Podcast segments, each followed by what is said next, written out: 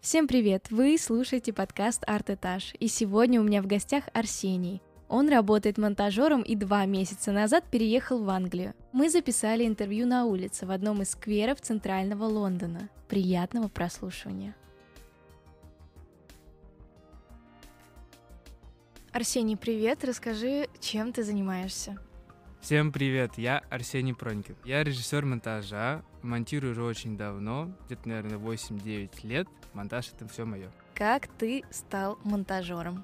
Это очень странная смешная история, потому что я, короче, раньше в детстве я очень много играл в компьютерные игры. И была такая игра, называется Battlefield 3. Ну, в общем, стрелялка. Нужно брать очень много людей, и ты будешь крутым. Мне тогда было 12 лет, очень много сидел на всяких форумах, и я увидел так называемые клипы, которые назывались Frag Movie. Но это не летсплей, это под крутую музыку и под крутой монтаж, там цветокоррекция, саунд-дизайн, вся херня. Очень странная ниша, но мне нравилось. У меня были свои вдохновители, свои герои. Один из них назывался Улитка. Он всегда писал капслоком. Вот. И был второй, он назывался Борис Бритва. И они делали очень крутые монтажи под очень крутую музыку. Тогда еще был популярен Skrillex, и там под жесткий дабстеп мне это очень сильно понравилось. Вот, я, короче, сделал, сказал, что очень круто. В итоге я выставил на форум, никому не понравилось. И я очень сильно разочаровался. Я не воспринял все слишком к сердцу близко. И я спросил, почему у меня плохо, пожалуйста, научите меня. Скинули очень много всяких туториалов, гайдов на YouTube, и я таки научился монтировать. Я отучился всего месяц в банке и ушел. Мне не понравилось. И все это время параллельно я занимался монтажом и съемкой видео, и фотографией. Начал всем писать, всем своим знакомым, незнакомым, что я хочу у них поработать. Смотрите, какие у меня крутые монтажи. И э, вот меня взяли в один из продакшенов, и мы работали. И потом все просто пошло по накатанной. Какой твой любимый проект? Мой любимый проект, ну я бы назвал просто парочку крутых проектов, которые мне понравилось сделать. Это был Nike, и мы сделали крутую рекламу для Adidas. Чем именно понравилось? В рекламе Adidas мне понравилось то, что там был Гудков. Просто монтажер может быть на смене, а может быть и на постпродакшене. Монтажер на смене, особенно на рекламах, на клипах он редко нужен. Он берет все кадры, которые отсняли, и сразу под конец смены делает какой-то готовый монтаж, чтобы клиент увидел примерный монтаж и понял, может ли из этого что-то выйти достойное, или это туфта. И для этого, собственно, и нужны монтажеры на рекламах и клипах, чтобы они просто собирали и показывали какой-то примерный драфт. Я был тоже на смене Adidas, и там был Гудков. И очень круто, что мы с режиссером придумали один концепт с этой рекламой, связанный с кроссовком, то что кроссовок вылетает из телефона. Это, будем честны, придумал я. И то, что я придумал, режиссер, его зовут Давид, а Давид сказал, ну раз ты придумал, то ты будешь кроссовок из телефона кидать в Гудкова типа там из телефона вылетает кроссовок, и Гудков должен его поймать, и такой, ого, это мне кроссовки. И он типа кидает и их надевает. То есть ты кидался кроссовками в Гудков? Да, и очень много. И у меня, наверное, даже есть это дубли, там, где видно, что это я. И даже, даже я помню, Гудков выложил меня в свою историю. Ну, конечно, меня не отметил, потому что я он не знает, кто я такой. Пока. Значит, сейчас ты находишься в Англии. Как смена локации повлияла на твою трудовую деятельность. Да, но вообще смена локации была непредвиденная. Обстоятельства так сложились, что мне нужно было остаться в Лондоне. Не то, что нужно было, я решила, что я останусь в Лондоне. Но на самом деле с работы у меня много проектов еще из России оставалось на то время, поэтому мне было без разницы, где находиться, потому что я все равно, когда работал в Москве, я работал из дома. И в целом разницы не почувствовал. Единственное, только здесь очень плохой интернет. Везде. Здесь очень плохая связь. Здесь даже в метро нет интернета.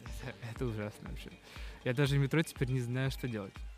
Ну вот, и работа особо никак не поменялась у меня. Единственное, только были иногда проблемы с интернетом.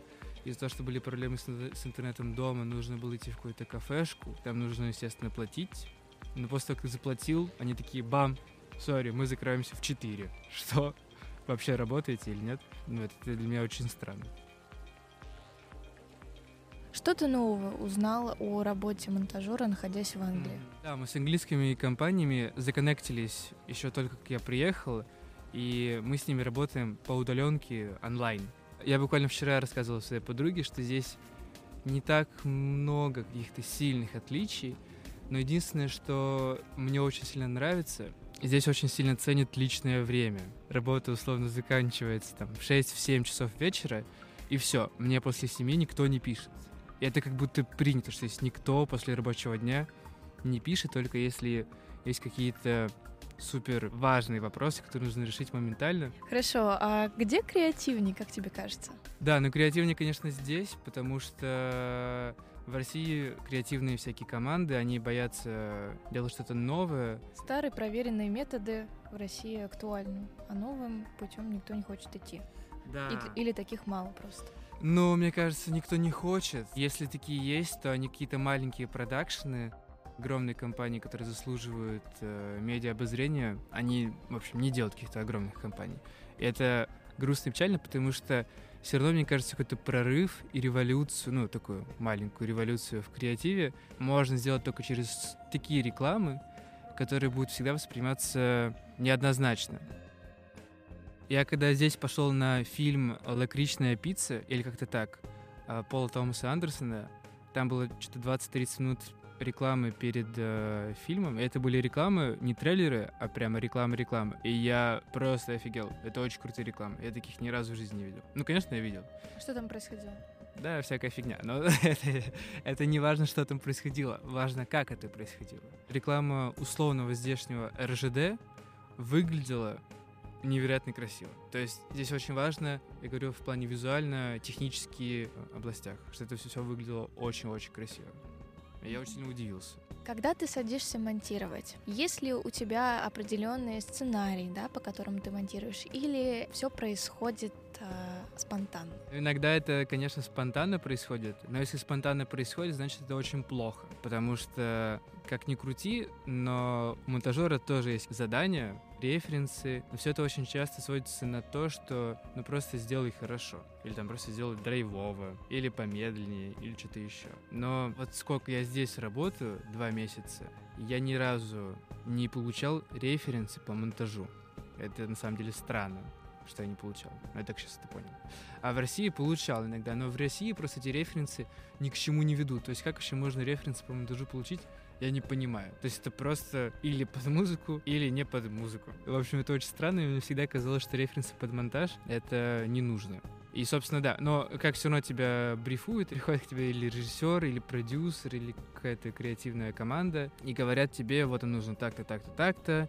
Возможно, говорят, что нужны какие-то приколы в плане крутых переходов, или наоборот, не нужно никаких крутых переходов, и нужно просто четко резать. Ты их все слушаешь, внимаешь, а потом на день, на два удаляешься. У тебя есть определенный стиль работы? Кто, может быть, повлиял на него? Наверное, нет. Я очень мало знаю хороших монтажеров из какого-то топ-тир сектора, потому что я просто не интересовался, честно. Наверное, меня вдохновляет больше не из области кино, хотя иногда и они, и не из области клипов и рекламы, а больше из области музыки. Допустим, Тайлер The Creator или Брокхэмптон или кто-то еще. В общем, все, кто мне нравится в какой-то определенный момент, они все меня очень сильно вдохновляют. Я думаю, что музыка — это главный мой вдохновитель. Спасибо тебе большое за то, что принял участие в эпизоде. Мне было очень приятно с тобой разговаривать и узнавать больше о работе монтажера. Спасибо, что позвала. Всем большое спасибо за внимание. До скорых встреч.